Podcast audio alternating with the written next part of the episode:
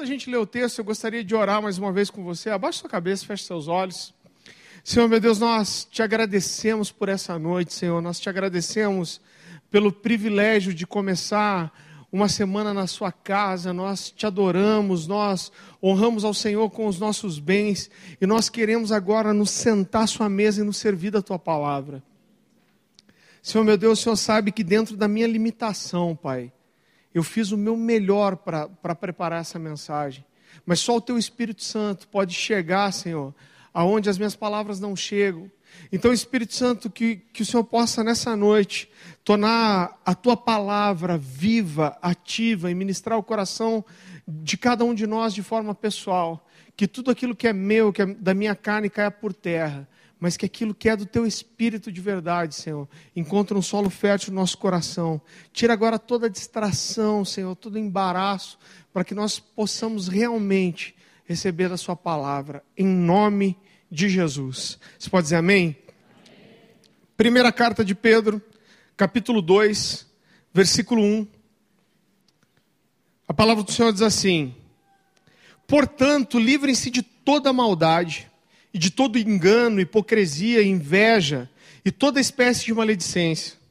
Como crianças recém-nascidas, desejem de coração o leite espiritual puro, para que por meio dele cresçam para a salvação, agora que provaram que o Senhor é bom. À medida que se aproximam dele, repita comigo, à medida que se aproximam dele, a pedra viva, rejeitada pelos homens, mas escolhida por Deus e preciosa para Ele, vocês também, sendo utilizados como pedras vivas na edificação de uma casa espiritual para serem, e agora eu quero que você repita comigo também, sacerdócio santo. Oferecendo sacrifícios espirituais e aceitáveis a Deus por meio de Jesus Cristo. Vá comigo para o versículo 9 agora. Vocês, porém, são e aqui eu quero que você repita de volta comigo: geração eleita. Sacerdócio, real. nação santa. povo exclusivo de Deus, para anunciar as grandezas daquele que os chamou das trevas para a sua maravilhosa luz. Queridos, esse texto fala do Senhor nos separando como uma nação santa, um povo separado para Deus e ele nos chama de um sacerdócio real. E eu gostaria de comparar esse texto com algo que Deus fala para Moisés, exatamente três meses depois que eles saem do Egito. Deus usa Moisés para libertar esse povo dos egípcios. E eles estão já três meses no deserto. E Deus, através da vida de Moisés, ele fala de um plano que ele tinha traçado para esse povo. E eu quero que você vá comigo para Êxodo, capítulo 19, versículo 1.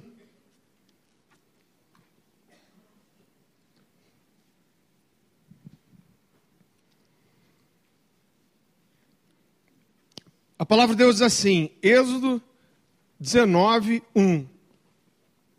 No terceiro mês da saída dos filhos de Israel da terra do Egito, no primeiro dia desse mês, vieram ao deserto do Sinai. Tendo partido de Refidim, vieram ao deserto do Sinai, no qual se acamparam ali, pois se acampou Israel em frente do monte. Subiu Moisés a Deus, e do monte o Senhor o chamou e lhe disse: Assim falarás à casa de Jacó e anunciarás aos filhos de Israel: Tendes visto o que fiz aos egípcios, como vos levei sobre asas de águia e vos cheguei a mim. Agora, pois, se diligentemente ouvirem a minha voz e guardardes a minha aliança, então sereis, e eu quero que você repita comigo, a minha propriedade peculiar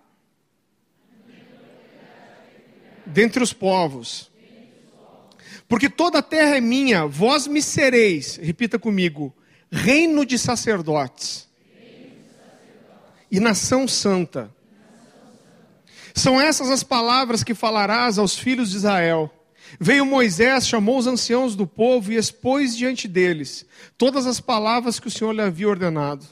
Então o povo respondeu a uma: Tudo que o Senhor falou, faremos. E Moisés relatou ao Senhor as palavras do povo. Disse o Senhor a Moisés: Eis que virei a ti numa nuvem escura, para que o povo ouça quando eu falar contigo, e para que também creiam sempre em ti porque Moisés tinha anunciado as palavras do seu povo ao Senhor.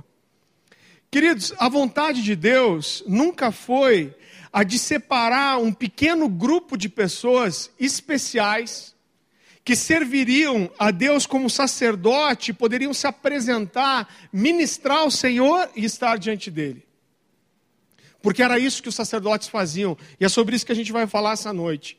Mas desde o início, o desejo de Deus é que ele estabelecesse uma nação de sacerdote, onde cada homem, cada mulher pudesse se apresentar diante de Deus e se relacionar com ele. E Deus fala desse plano para o povo de Israel através da vida de Moisés. A Bíblia fala que Moisés relatou isso ao povo, e o povo disse o quê? Sim. Tudo que o Senhor nos pedir e nos falar, assim nós faremos. E Deus então dá continuidade ao plano dele, e como Deus falou, a Bíblia fala que a presença de Deus, ela se manifesta e ela desce como uma nuvem de fumaça sobre o Monte Sinai. A Bíblia fala de raios, trovões, uma versão fala que o povo ouviu o clangor da trombeta e eles tiveram medo e não tiveram coragem de subir. E aqui teve o primeiro erro do povo. Esse povo chega para Moisés e fala: Olha, Moisés, você que tem relacionamento com Deus, você que tem pago um preço de intimidade, você sobe, ouve de Deus e a gente e nos diz o que fazer. O povo terceirizou o relacionamento com Deus. Moisés ainda tenta falar: Olha, não é isso que Deus quer. Mas a grande verdade é que Moisés acaba subindo sozinho e o povo fica lá embaixo. E queridos, Moisés sobe naquele lugar da presença de Deus e se passam 10 dias, 20 dias, 30 dias, 40 dias. E a Bíblia fala que o povo começa a conversar entre si, e eles falam: olha, o que será que aconteceu com esse Moisés? Como alguém pode garantir que esse homem subiu lá em cima, nessa manifestação de fogo, raio, trovão, ele não morreu lá na presença de Deus? E eles chegam até Arão, que era o homem que, que Moisés tinha deixado como responsável no seu lugar, e falam para Arão assim: Olha, nos levante um Deus a quem a gente possa seguir e nos leve em continuidade a nossa trajetória pelo deserto. Porque o objetivo deles era atravessar o deserto e chegar na terra prometida. Eles falaram: a gente não pode esperar Moisés e morrer aqui. E eles chegam para Arão e falam: levanta um Deus para que a gente possa seguir. E a Bíblia fala, querido, eu acho interessante, a Bíblia tem algumas coisas engraçadas. A Bíblia fala que Arão, ele junta do povo brincos, pulseiras, correntes de ouro. E a Bíblia é explícita, ela fala que Arão, ele usou o buril, que era um instrumento usado para modelar o ouro. E ele faz um bezerro de ouro que eles passam a adorar. Agora é muito interessante que quando Moisés desce, ele vê a, a idolatria, ele chega para Arão e fala: Arão, o que, que aconteceu? Arão dá uma resposta mais ou menos assim. Queridos, eu fiquei agora 15 dias em Santa Catarina, eu amo aquela terra, amo aquele povo. Minha esposa é catarinense, mas se Arão fosse catarinense, ele tinha dito mais ou menos assim: Ô Moisés, tu acredita que eu joguei o ouro do povo no fogo e saltou um bezerro fora, vice? Era mais ou menos assim. Falou, só joguei o, joguei o ouro ali no fogo e saltou um bezerro, homem. Né? E queridos, a Bíblia fala que Deus fala para Moisés no quadragésimo dia: olha, desce, porque aquele povo que você tirou do, do, do, do Egito, eles já se corromperam e caíram em idolatria. A Bíblia fala que Moisés desce, ele ouve o som de festa, ele fica irado, quebra a tábua dos dez mandamentos e ele vê aquela festa em torno daquele bezerro de ouro. A Bíblia diz que ele pega aquela imagem, ele joga no fogo até se consumir, virar pó, ele pega aquilo, joga na água e faz o povo beber. Será que estava brabo? Não. E a Bíblia fala que depois disso ele se levanta no meio do povo e ele diz o seguinte: Aqueles que, como eu, forem pelo Senhor, se juntem a mim. E a Bíblia fala que um único povo, uma tribo só, se aproximou dele e falou: Nós, como você, somos pelo Senhor. O que a gente precisa fazer? Quem eram esses? Os levitas, os descendentes de Levi. E a Bíblia fala que Moisés dá uma ordem para eles e fala: Olha, vocês devem colocar uma espada à cintura. E vocês devem entrar na casa das pessoas e buscar aqueles que caíram em idolatria, e vocês devem matar essas pessoas. E a Bíblia diz que naquele dia, cerca de 3 mil pessoas caíram ao fio da espada. Quando eles terminam, Moisés chega até os levitas e fala: Olha, vocês obedeceram ao Senhor e vocês foram zelosos por Ele, e hoje o Senhor os abençoou de forma especial. E queridos, logo depois disso, Deus separa realmente os levitas de uma forma especial. E mesmo que Deus tenha dito que o desejo dele era criar uma nação de sacerdotes, a partir daquele momento, Deus separa só a tribo de Levi para isso. E a partir daquele momento, os únicos que poderiam prestar um ofício sacerdotal, ou servir ao Senhor no culto, estar na presença de Deus, oferecer para Ele alguma coisa, passaram a ser apenas os levitas. E aqui a gente precisa entender algumas coisas importantes. Em primeiro lugar, somente, querido, os sacerdotes, mesmo dentre os levitas, podiam desenvolver atividades que estavam relacionadas a estar diante de Deus e ministrar a Ele.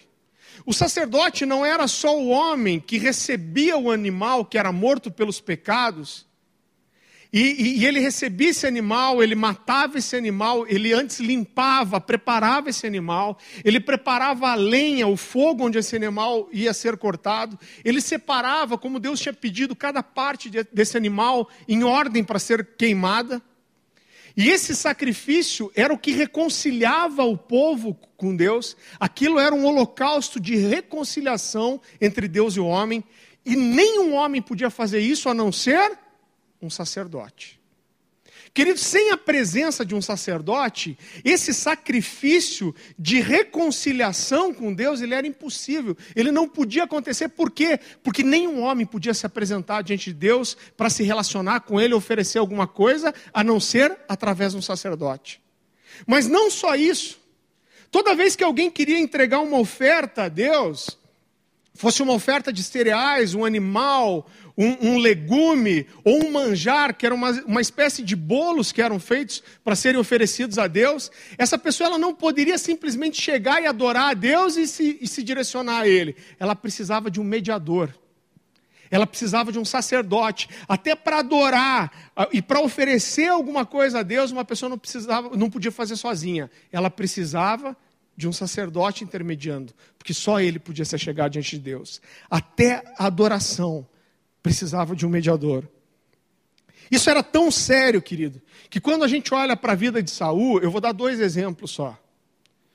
Saul era rei sobre Israel. E a Bíblia fala de um momento, é claro que Saul ele já vinha fazendo uma série de coisas erradas. Mas a Bíblia fala de um momento aonde Samuel fala assim: olha, me espere sete dias antes de você oferecer holocaustos e ofertas de comunhão a Deus. A Bíblia diz que ele esperou sete dias e quando Samuel não chegou, ele viu que o povo começava a se dispersar, os soldados, e ele resolveu, ele mesmo, oferecer aqueles sacrifícios a Deus. Aquilo é chamado na Bíblia de uma atitude de loucura dele. A Bíblia fala que a partir daquele dia, o reino dele foi cortado por Deus. Vá comigo para 1 Samuel, capítulo 13, a partir do versículo 8.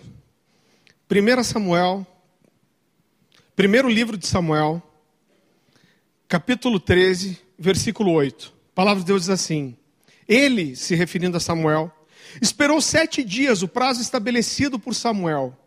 Mas esse não chegou a Gilgal, e os soldados de Saul começaram a se dispersar, e ele ordenou: Tragam-me o holocausto e os sacrifícios de comunhão. Saul então ofereceu o holocausto, e quando terminou de oferecê-lo, Samuel chegou e Saul foi saudá-lo. Perguntou Samuel: O que você fez? Saul respondeu: Quando vi que os soldados estavam se dispersando e que não tinha chegado no prazo estabelecido e que os filisteus estavam reunidos em Miquimás, pensei: Agora os filisteus me atacarão em Gilgal e eu não busquei ao Senhor. Por isso senti-me obrigado a oferecer o holocausto. Disse Samuel: Você agiu como tolo desobedecendo ao mandamento que o Senhor, o seu Deus, lhe deu. Se você tivesse obedecido, ele teria estabelecido para sempre o seu reinado sobre Israel. Mas agora o seu reinado não permanecerá. O Senhor procurou um homem segundo o seu coração e o designou líder de seu povo, pois você não obedeceu ao mandamento do Senhor. Queridos, algumas pessoas dizem que Deus escolheu Davi e os homens escolheram Saul. Isso não é verdade. Os homens escolheram ter um rei, mas quem escolheu Saul foi o Senhor. Igualzinho fez com Davi. A Bíblia fala que o profeta Samuel recebeu uma, uma palavra acerca de, de Saul. Deus revelou esse homem para ele. Da mesma forma como fez com Davi, fala que Davi foi até ele, fala que Samuel foi até Saul, ungiu com óleo, fala que o espírito do Senhor se apossou de Saul, da mesma forma que aconteceu com Davi. E esse texto nos diz que Deus estava pronto a estabelecer o reinado de Saul para sempre. Sabe o que isso significa? Significa que talvez nós cantássemos se Saul não tivesse errado. Talvez nós cantássemos canções hoje chamando Jesus de filho de Saul e não de filho de Davi. Mas a Bíblia diz que nesse dia o Senhor decidiu tirar dele o reinado. Outra versão bíblica diz que Samuel diz para ele assim: Você agiu como um louco. O Senhor estava pronto a estabelecer o seu reinado para sempre, mas agora ele já escolheu um outro no seu lugar. Olha como era sério isso. A Bíblia fala, querido, que quando Davi quis transportar a arca da aliança, que era a representação, ela significava, simbolizava a presença manifesta de Deus. Davi quis levar essa arca para Jerusalém, você conhece a história. A Bíblia fala que a arca foi colocada num carro de bois e de repente esse carro balançou, aquela arca foi cair e um jovem chamado Uzá, para proteger a arca, estendeu a mão e escorou a arca. E o que aconteceu com ele? Ele foi fulminado por Deus. Sabe por quê? Porque ele tocou na arca da aliança, que só podia ser carregada e tocada pelos descendentes de Levi, pelos levitas. Você consegue entender como isso é sério? Em segundo lugar, Apesar, querido, de que alguém, para ser um sacerdote, essa pessoa precisava vir da tribo de Levi, nem todos os levitas eram sacerdotes. Para que um levita se tornasse um sacerdote, havia nível, níveis diferentes de ministração. Os levitas serviam também no ministério, mas eles serviam ao nível do povo. Eles ministravam o povo, só os sacerdotes ministravam a Deus. A primeira coisa que um levita precisava para se tornar um sacerdote é que ele precisava ser escolhido por Deus. Você não precisa abrir, mas em Hebreus capítulo 5, versículo 4, a palavra do Senhor diz assim: Ninguém toma essa honra para si, mas deve ser chamado por Deus, como de fato foi Arão. Então a primeira coisa, para um levita se tornar sacerdote, precisava ser escolhido por Deus. A segunda coisa, os sacerdotes tinham um nível diferente de consagração, queridos. Além deles precisarem se abster de uma série de coisas, todo sacerdote ele passava por um extenso ritual de santificação e de purificação antes de estar diante de Deus. Ele se lavava, ele usava uma veste santa que foi desenhada por Deus. Ele se ungia com óleo, ele oferecia ofertas a Deus e só depois disso ele podia estar diante do Senhor. E queridos, mesmo que um homem cumprisse todas essas coisas, um levita, para que ele fosse um sacerdote, ele ainda precisava ser uma pessoa sem defeito físico nenhum. Então não bastava esse homem ser um levita, ser, ser alguém que pertencia à tribo de Levi, não bastava ele ser escolhido por Deus, não bastava a ele a separação e os processos de santificação. A Bíblia fala que ele não podia se tornar impuro, ele não podia entrar num lugar onde houvesse um cadáver, e ele não podia casar com uma mulher que não fosse virgem, ou ele estava desqualificado para o sacerdócio. Mas ainda, querido, além de tudo isso, ele precisava ser um homem perfeito. O que é isso? Ele não podia ter nenhum defeito físico.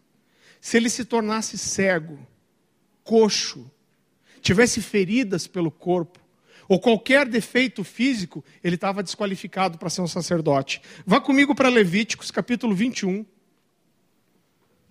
Levíticos capítulo 21, a partir do versículo 16. A palavra de Deus diz assim: Disse ainda o Senhor a Moisés: Diga Arão, pelas suas gerações, nenhum dos seus descendentes que tenha algum defeito poderá aproximar-se para trazer ao seu Deus ofertas de alimento. Nem ofertar ele não podia. Nenhum homem que tenha algum defeito poderá aproximar-se. ninguém que seja cego ou aleijado, ou que tenha o rosto defeituoso ou o corpo deformado, ninguém que tenha o pé ou a mão defeituosos, ou que seja corcunda ou anão, ou que tenha qualquer defeito na vista, ou que tenha feridas purulentas ou com fluxo, ou que tenha testículos defeituosos, nenhum descendente do sacerdote Arão que tenha qualquer defeito poderá aproximar-se para apresentar ao Senhor ofertas preparadas no fogo. Tem defeito, não poderá aproximar-se para trazê-las ao seu Deus. Querido, tudo isso era exigido de alguém para que essa pessoa se tornasse um sacerdote, fosse, desempenhasse a função de sacerdote. Os levitas, querido, podiam servir no tabernáculo e no culto ao Senhor. Os levitas, eles podiam, por exemplo, desmontar, recolher e transportar o templo que era móvel. Toda vez que o povo se deslocava no deserto, aquele tabernáculo era, era desmontado e montado de volta. Os levitas podiam carregar. Os levitas podiam é, cuidar dos utensílios que ficavam no tabernáculo. Eles podiam carregar a arca. Eles podiam tocar instrumentos e eles até profetizavam. Mas tudo que era relacionado a estar na presença de Deus, se dirigir a Ele ou oferecer a Ele alguma coisa, só podia ser feito pelo sacerdote. Você entende a diferença? O sacerdote era alguém especial, consagrado, diferente dos demais. Só o sacerdote tinha o direito de se direcionar a Deus. Querido, mais uma coisa que é importante a gente entender quando nós olhamos para o tabernáculo de Moisés, ele era uma espécie de uma tenda e ele tinha três ambientes diferentes. O primeiro era um pátio externo, que era fora da tenda, que era cercada. E nesse pátio, qualquer pessoa do povo, qualquer homem comum tinha acesso, a não ser que ele fosse leproso ou que ele tivesse alguma impureza, então ele não podia entrar. Mas dentro desse pátio haviam dois utensílios havia um lavatório onde o sacerdote se limpava e se preparava para estar diante de Deus. E existia o altar do holocausto, onde os animais eram mortos pelo sacerdote e eram queimados. Ali qualquer homem podia entrar. Mas havia um segundo lugar, que era chamado de santo lugar, e ele era o primeiro compartimento dentro da tenda. E ali só o sacerdote podia entrar. Qualquer homem que não fosse que não tivesse esse ofício seria morto pelo próprio Deus. E dentro do lugar santo existiam três utensílios. A Bíblia fala de uma mesa onde eram colocados doze pães frescos diante de Deus. Ela fala de um candelabro de ouro, onde era colocado é, fogo, e esse candelabro que iluminava aquele lugar que era totalmente fechado. Era um lugar de se estar no secreto com Deus, ninguém via o que acontecia ali dentro. E existia um altar de incenso, onde o incenso era queimado é, é, para Deus. Mas havia um terceiro lugar, que era chamado de lugar santo ou santíssimo lugar. E dentro desse lugar havia um único utensílio, que era o quê? A arca da aliança. E queridos, ali, apenas o sumo sacerdote, que era o chefe de todos os sacerdotes, apenas uma vez por ano, depois de um extenso ritual de santificação e de purificação, esse homem, uma vez por ano, tinha um encontro com a presença manifesta de Deus. A Bíblia fala que eles tinham sinetas nas vestes. Flávio Joséfo fala que uma corda era também amarrada à cintura do sacerdote. E as pessoas ficavam ouvindo de fora se aquela sineta tocava. E se ela parasse de tocar, significava que o sacerdote, o sumo sacerdote entrou de forma impura e ele foi morto por Deus. E ninguém podia entrar para tirar o corpo. Então ele era o quê? Arrastado. E ali uma vez por ano, esse homem tinha um encontro com a presença manifesta de intimidade com Deus. Não havia plateia para isso, era um encontro de um lugar secreto. E queridos, a única coisa que separava o Santíssimo Lugar, ou Santo dos Santos, do lugar santo era um véu. Quando a gente usa a palavra véu, talvez isso traga uma imagem errada para você. E eu não sei você, mas quando eu penso em véu, a princípio eu penso em uma coisa fina, transparente, um tecido frágil. Mas quando a Bíblia descreve esse véu, ela fala que ele era feito de linho retorcido e trançado. Ele era feito de dez peças que eram cruzadas, trançadas, de tecido azul, púrpura e escarlate. E a Bíblia fala de querubins é, bordados nesse tecido. Ele era, na, verdade, uma espécie de uma cortina muito grossa que separava o homem da presença de Deus. Queridos, Flávio Joséfo, que foi né, o primeiro historiador dos hebreus depois da Bíblia, ele disse que a espessura desse tecido era de 12 centímetros. Você consegue imaginar um tecido dessa largura e dessa espessura? A tradição diz que se dois cavalos fossem amarrados às duas extremidades da cortina e cada um puxasse para lados contrários, mesmo a força de dois cavalos não conseguiria romper a resistência daquele tecido. Mas a Bíblia fala que no exato momento em que Jesus entregou o seu espírito ao Senhor, de forma sobrenatural, o véu do templo é rasgado de cima a baixo. E aquilo que, faria, que fazia separação entre os homens, entre mesmo os levitas, os sacerdotes, o sumo sacerdote, a presença de Deus, aquilo foi rasgado. E o sacrifício de Jesus, o sangue de Jesus, de uma vez por todas, abriu o acesso e reconciliou o homem com Deus. Não apenas o sumo sacerdote, não apenas uma vez por ano, mas o acesso a Deus, querido, a partir desse momento, ele era total. Nós tínhamos acesso livre à presença de Deus e todos nós, não só os levitas, não só os sacerdotes, todos nós que nos apropriássemos do sacrifício do sangue de Jesus, nós tínhamos acesso à intimidade e à presença de Deus. Eu queria que você lesse um texto comigo, Hebreus capítulo 10, versículo 19. Hebreus capítulo 10, versículo 19. O autor de Hebreus, esse texto é maravilhoso. Quando a gente é, volta toda essa história, a gente consegue entender um pouco melhor o que significa esse texto. E a palavra de Deus diz assim: Portanto, irmãos, temos plena confiança para entrar no Santo dos Santos pelo sangue de Jesus, por um novo e vivo caminho que ele abriu por meio do véu, isso é do seu corpo.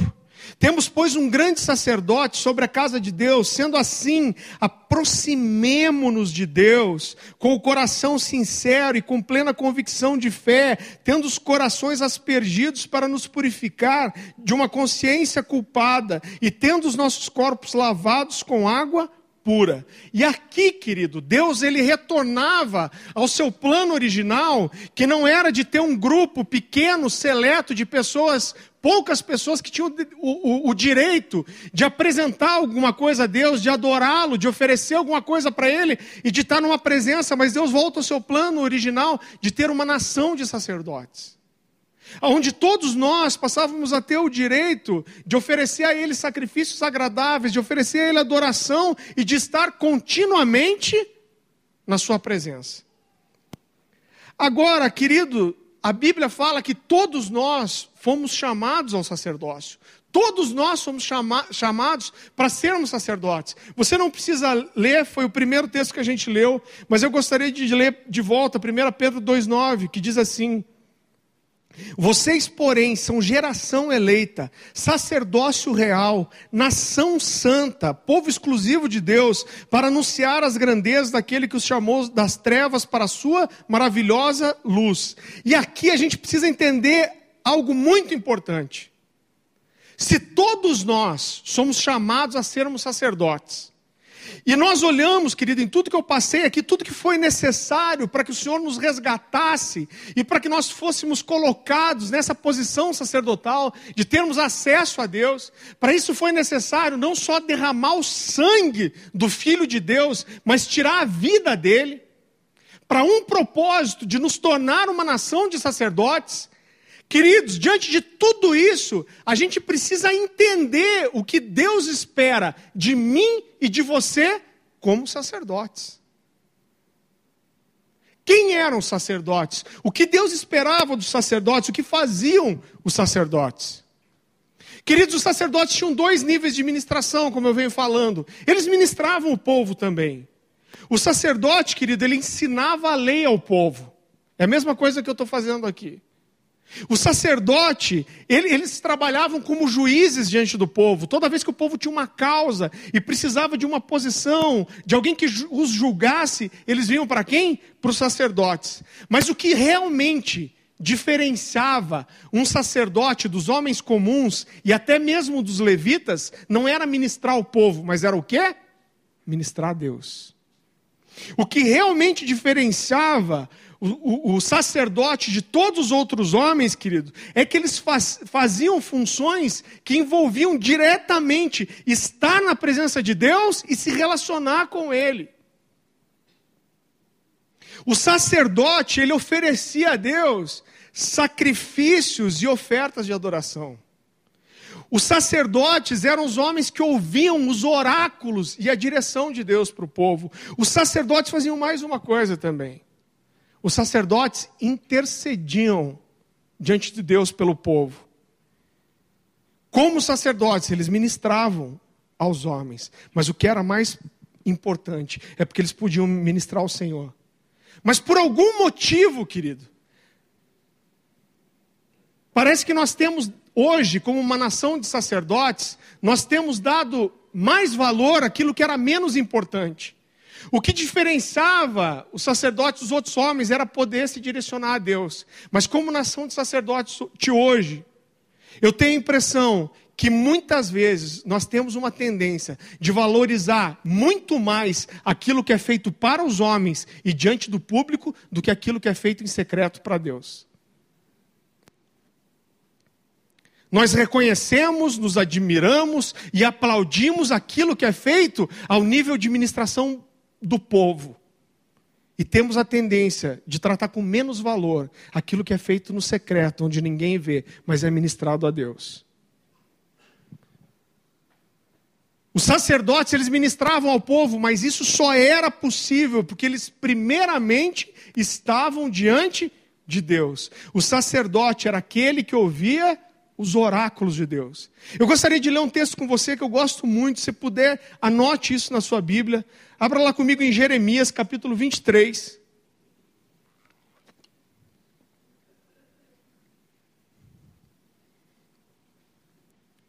Versículo 18. Queridos, esse texto ele está falando, na verdade, dos profetas, mas isso se aplica aos sacerdotes, porque deveriam ser homens que ouviam a Deus. Jeremias capítulo 23, versículo 18. A palavra do Senhor diz assim: porque quem esteve no conselho do Senhor, guarde essa palavra, conselho do Senhor, e viu e ouviu a sua palavra, quem esteve atento à sua palavra e a entendeu. Esse texto fala de alguém estar no conselho do Senhor e fala de não só ouvir a palavra de Deus, mas a entender. Sabe o que é tão interessante aqui? É que essa palavra conselho, no original hebraico, ela é a palavra code. E ela fala literal, ela é traduzida na nossa Bíblia como conselho, mas ela fala literalmente de uma reunião íntima e familiar. Essa palavra, traduzida aqui como conselho, ela fala de uma família que se senta de forma íntima na mesa. E esse é o sacerdote. Queridos, nós entendemos que, como uma nação sacerdotal hoje, isso é importante você entender, nós temos três níveis de ministração. Como uma nação de sacerdotes, nós ministramos primeiro ao Senhor. E quando você entrou para essa reunião, e a gente não veio aqui para assistir um culto, mas nós viemos para prestar o nosso culto ao Senhor, amém? Nós entendemos que no momento da adoração e no momento das ofertas, nós estamos ministrando ao Senhor. É o nosso primeiro nível de ministração, ministrar ao Senhor. O segundo nível é ministrar ao povo. E é isso que eu estou fazendo agora. E existe um terceiro nível de ministração, que é ministrar ao mundo. E nós fazemos isso quando nós saímos lá para fora e ministramos para os não salvos. Então existem esses três níveis de ministração, querido, mas o mais importante deles, e o que torna todos os outros possível, possíveis, é estarmos diante do Senhor e ministrarmos a Ele. Mas por algum motivo, Parece que, como nação de sacerdotes, muitas vezes, nós estamos muito mais preocupados em falar aos homens do que em ouvir de Deus. De alguma forma, querido, nós invertemos a ordem, invertemos os valores e temos nos preocupado mais em falar aos homens do que ouvir a Deus. Eu queria ler um texto muito conhecido com você, Mateus capítulo 7, versículo 22.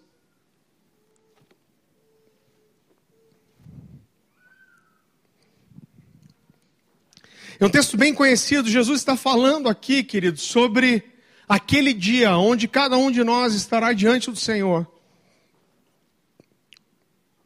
Mateus capítulo 7, versículo 22.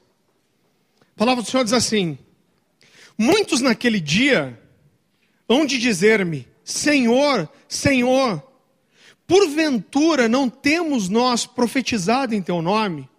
E em teu nome não expelimos demônios? e em teu nome não fizemos milagres, então lhes direi explicitamente: não vos conheci.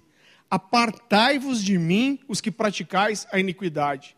Querido, sabe, lendo esse texto, qual é a impressão que eu tenho? É que Jesus está dizendo: olha, vocês podem ter feito todas essas coisas, vocês podem ter operado milagres, expulsado demônios, vocês podem ter profetizado, mas vocês nunca gastaram tempo comigo me conhecendo e se tornando conhecidos de mim. E vocês podem ter feito todas essas coisas, mas isso não importa porque eu não sei quem vocês são. Esse, esse texto, querido, me parece como se Jesus tivesse dito: olha, vocês podem até ter feito todas essas, essas coisas a nível do povo, vocês profetizaram para o povo, vocês expulsaram demônios do povo, vocês fizeram milagres no meio do povo, mas vocês não estiveram comigo. E isso me leva a entender, querido, que como um sacerdote, ou eu realmente tenho intimidade e conheço aquele Deus a quem eu declaro servir, ou eu sou uma fraude. Ou eu realmente conheço e tenho intimidade com aquele Deus que eu declaro me relacionar e servir, ou eu sou uma farsa, queridos.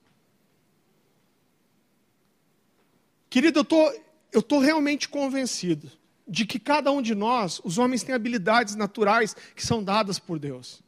Nós temos talentos, capacitações, e eu estou convencido de que qualquer homem, com algumas habilidades, com muito trabalho, ele consegue abrir uma igreja e encher essa igreja de pessoas sem ter a mão de Deus nisso. Porque nós temos uma capacidade natural para fazer algumas coisas. Queridos, nós podemos receber o reconhecimento dos homens, você ter o reconhecimento de Deus. Nós podemos receber dos homens, dentro de uma estrutura é, religiosa, títulos, cargos. Nós podemos receber de Deus talentos, habilidades, e nós podemos receber até dons de Deus. Mas a intimidade nem Deus nos dá. Isso precisa ser construído com Ele, a longo prazo dia após dia. Queridos, eu estava lendo um livro, quem me entregou foi o Leandro Barreto, mas foi um presente do Dan Duque, chamado Desenvolvendo o Seu Sacerdócio, de Sam Cesser e Judson Cornwall. E esse homem ele diz o seguinte: eu quero ler um trecho bem curtinho para você. Ele diz assim: A história da igreja mostra essa verdade. A adoração pura raramente passa de uma geração a outra.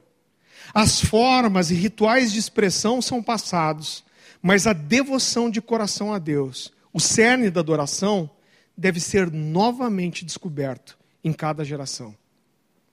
Queridos, eu costumo dizer isso, o pastor Luciano ele é um exemplo para mim, ele é um modelo. E eu brinco, falo isso para ele, falo outra, para outras pessoas, eu falo para ele: olha, quando eu crescer, eu quero ser igual a você. E eu estou andando com o pastor Luciano, queridos, há mais de oito anos. Eu posso aprender muita coisa estando perto dele. Eu posso aprender o jeito dele de ensinar, o jeito dele de pregar. Eu posso aprender a forma que ele estrutura os sermões, as palavras. Eu posso aprender muita coisa. Eu posso aprender os trejeitos dele pregando. Mas a paixão, a intimidade, o fervor, isso não pode ser copiado. Isso só pode ser gerado no secreto. Querido, quando eu tinha 16 anos, eu não eu nem entendia que era necessário ter uma vida intensa de oração. E quando eu tinha 16 anos, eu li um livro de um cara chamado Larry Lee. Esse ano eu consegui uns livros desse. O nome do livro é Nem Uma Hora. E eu vendi para alguns jovens aqui. Eu consegui poucos exemplares. É um livro antigo. E nesse livro, esse homem lança um desafio e ele fala assim: Olha, eu desafio você a que, se você orar duas horas por dia, no final de um ano, você não vai olhar para trás, você vai se perceber uma pessoa totalmente diferente. Irmão, eu li aquilo, aquilo queimava no meu coração. E eu, sanguíneo, irmão, na adolescência, eu falei: o cara falou dois anos, é, duas horas por dia, um ano, quer saber? Eu vou orar quatro horas por dia, eu vou resolver a parada em seis meses. E eu estabeleci um horário, eu comecei a orar pelo menos quatro horas por dia. E eu fiz isso por dois anos. Eu orava amanhã, às quatro horas, e normalmente à tarde, à noite eu orava mais depois. E queridos, esse homem ele fala de três fases na vida de oração de uma pessoa. Ele fala que a primeira fase é a fase da obediência. Ele fala assim: ó, você não vai sentir vontade de orar, você não vai sentir desejo de orar, você vai achar que você orou quatro horas e passou dez minutos. Mas você vai orar porque você quer obedecer, porque a Bíblia fala que você tem que orar. Ele fala que existe um segundo nível, que é o hábito. Ele diz: Nós sempre criamos hábitos na nossa vida, a gente pode escolher os hábitos que nós criamos. E ele fala: se você tiver uma hora para orar, você vai estabelecer aquilo como um padrão, e logo você vai estar tá habituado. E quando chegar aquela hora, vai ser fácil de orar. Mas ele falou de um terceiro nível, que era a paixão pela oração. Ele falou: se você conseguir ser fiel por um tempo nisso, você vai se apaixonar por estar na presença de Deus. E eu experimentei cada uma dessas fases. Eu lembro que nessa época, querido, quando eu já estava um bom tempo orando, eu saía com alguns amigos às vezes, a gente ia para o shopping e estava falando de coisas da vida de adolescentes, dando risada, e de repente eu sentia um desespero, um comichão. Eu pedia licença para eles para ir no banheiro, fiz isso várias vezes. E eu sentava no vaso fechado. Não precisava desse detalhe, né? eu fechava a porta e eu me fechava ali 10, 15 minutos, porque eu precisava estar diante de Deus. Emendando esse tempo, quando eu fiz 18 anos, queridos, meus pais tinham uma casinha no litoral de Antonina, que era quando eu podia pegar um ônibus e viajar sozinho. Eu fazia uma mochila ali com algum mantimento, eu botava uns livros, bíblias, fita cassete de louvor na época, e eu me fechava naquela casa sozinho. E eu chegava a ficar 14, 15 dias fechado orando.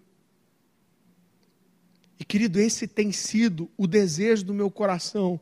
E foi esse prazer de estar na presença de Deus que me levou a sonhar com o ministério em tempo integral um dia.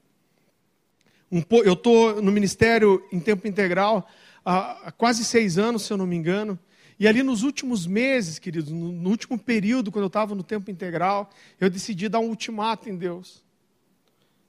E eu falei, Deus, quando o Senhor vai me aceitar? E eu lembro que eu acordava sete e meia para me arrumar para o trabalho. Eu comecei a acordar sete horas, seis e meia, seis horas, cinco e meia, cinco horas da manhã. E quando eu levantava de manhã para orar, estava à noite ainda.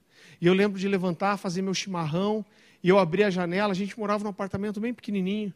Eu lembro de olhar para fora e falar, Deus, o dia ainda, o sol ainda não apareceu, mas eu já estou aqui te esperando. E ali, irmão, chorava, chapava em Deus e falava: Deus, quando o Senhor vai me liberar para eu ter mais tempo na tua presença? E o que me fazia sonhar com o ministério em tempo integral, querido, não era o púlpito, não era o título. Mas o que eu mais desejo, que mais queima no meu coração, é poder estar diante dele. No final do ano agora, nós participamos, os pastores aqui, de um congresso de pastores chamado MFI. Ele é uma, uma convenção de pastores de comunidade, é um lugar de comunhão para pastores se conhecerem, se ajudarem. Nós somos ali ministrados.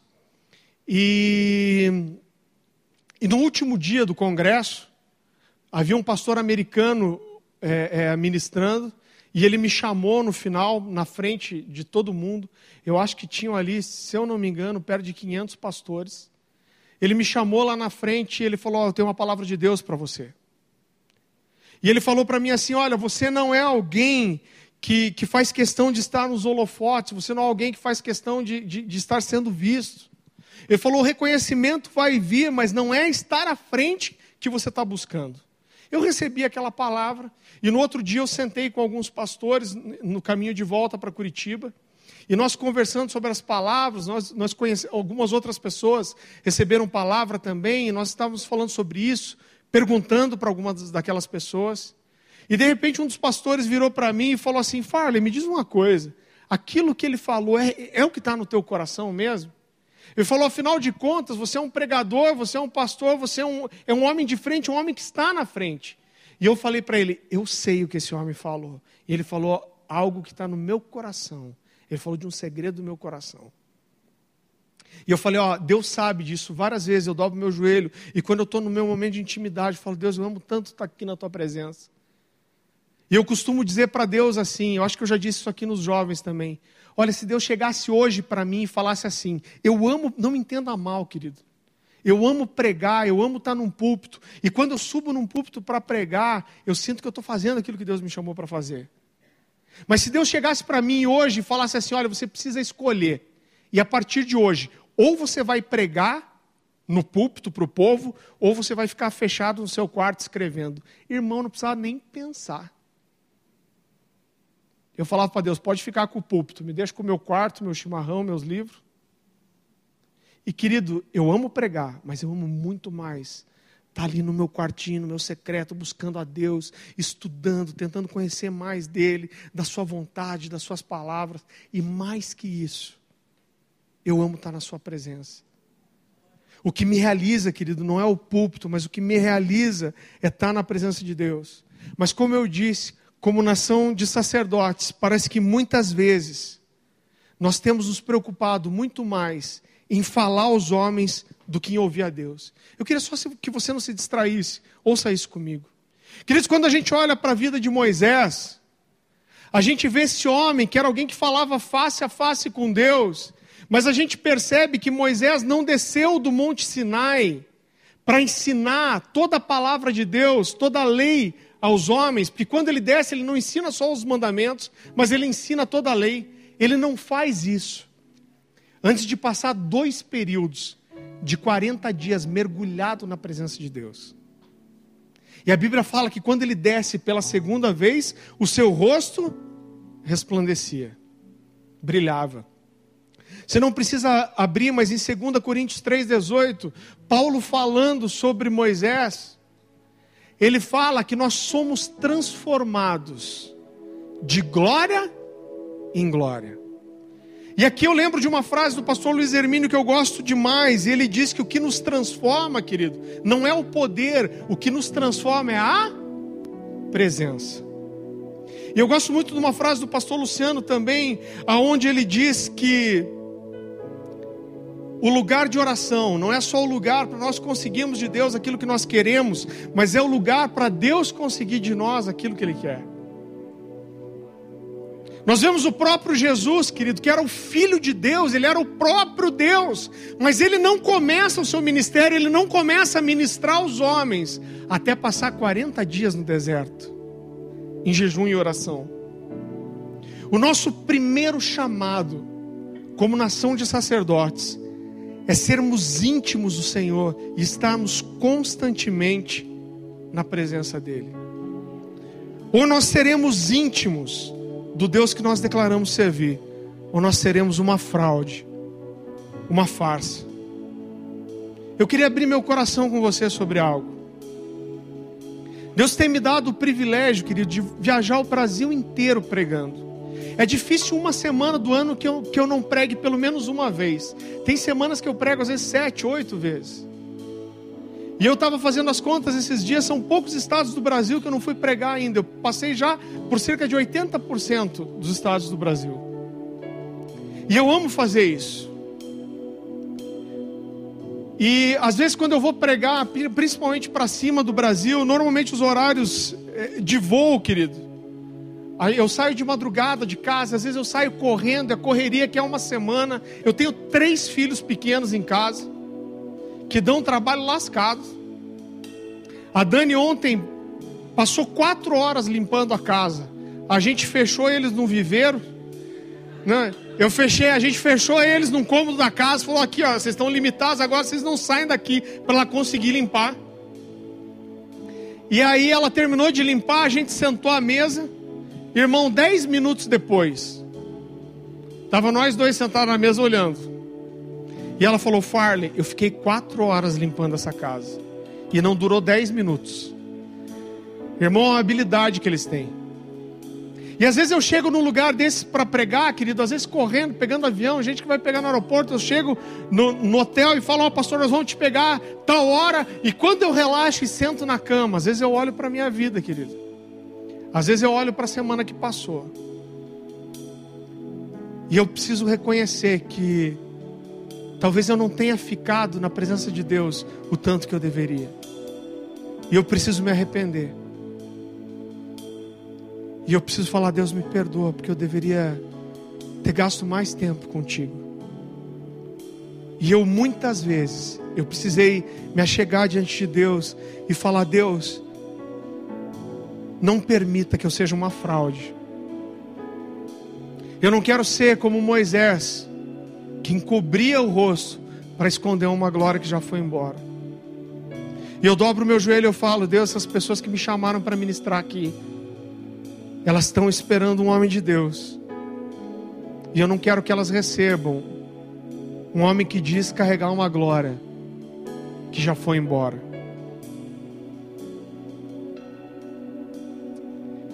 Você não precisa abrir, mas em 1 Samuel, capítulo 12, versículo 23. Samuel fala sobre o pecado de não orar.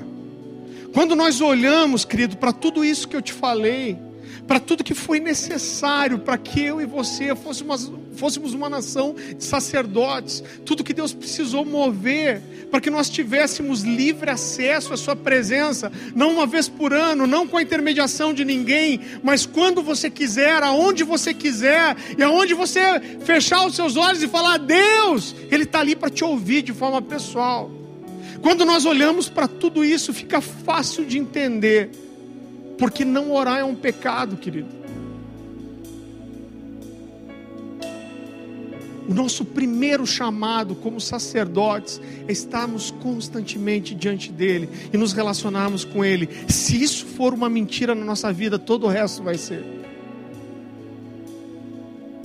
Abaixa tua cabeça, feche teus olhos. Se a Bíblia fala de um pecado de não orar, querido,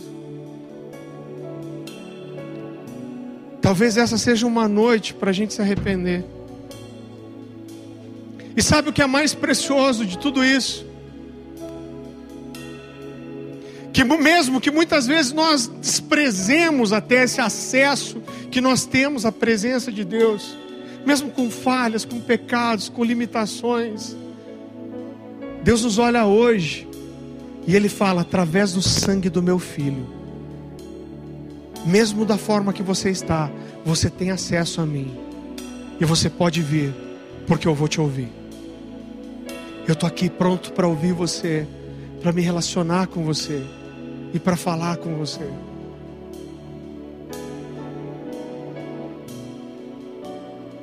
Sabe que eu gosto de fazer apelo, querido, em mensagens como essa? é para te dar a oportunidade de falar: Deus, eu, eu entendi algo nessa noite, eu, eu preciso ir diante do Senhor, eu preciso declarar que eu entendi, eu preciso pedir ajuda, eu preciso confessar. E se nessa noite você olha para a sua vida, querido, e como assim como eu fiz muitas vezes, você reconhece que você precisa pedir perdão e falar: Deus, talvez eu tenha desprezado aquilo que o Senhor me deu. E talvez eu não tenha, esteja desenvolvendo o meu sacerdócio assim como eu deveria. Mas eu quero mudar isso, eu preciso da sua ajuda. Eu queria que você viesse sair do seu lugar e viesse aqui para frente. Oh Espírito Santo de Deus.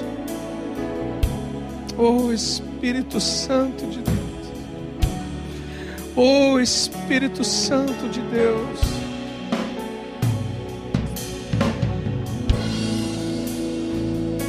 Nós temos acesso livre ao Senhor.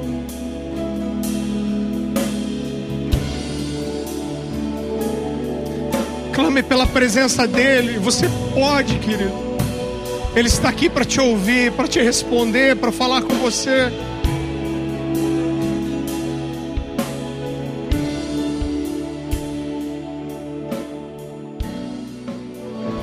Queridos, eu gostaria de lançar para vocês o desafio que eu recebi há 23 anos atrás, lendo aquele livro. Tem um novo ano começando. E o desejo sincero do meu coração para a sua vida é que esse possa ser um ano de você mergulhar na intimidade do Senhor. Que você esteja apaixonado pela Sua presença, por estar diante dEle, que o seu coração queime pela intimidade com o Pai. Agora eu gostaria de te dar uma dica muito simples e que funcionou muito para mim. E quando eu olho para pessoas que conseguem levar uma vida de fidelidade em oração, sempre são pessoas que têm isso como hábito. Eu não sei se existe um elemento espiritual nisso, queridos. Mas as pessoas que eu conheço que conseguem levar uma vida verdadeira de oração são as pessoas que separam um tempo para isso. Quando você decide, fala, não, eu vou orar, eu vou separar algum momento do dia, eu vou orar, você vai jogando isso sempre para o final do dia, e esse tempo nunca acontece. Mas quando você marca um compromisso com Deus, e fala, Deus, essa hora é tua, seja das sete às oito da manhã, das seis às sete da manhã, das seis às sete da noite, seja a hora que for, querido. Quando você fala, Deus, esse tempo é teu, eu não vou marcar nada aqui, eu não vou atender celular, mas esse é, é o momento de eu desenvolver o meu sacerdócio, de eu estar na Sua presença, de eu ter um encontro com intimidade, intimidade contigo. E é aí que nós começamos a ter sucesso.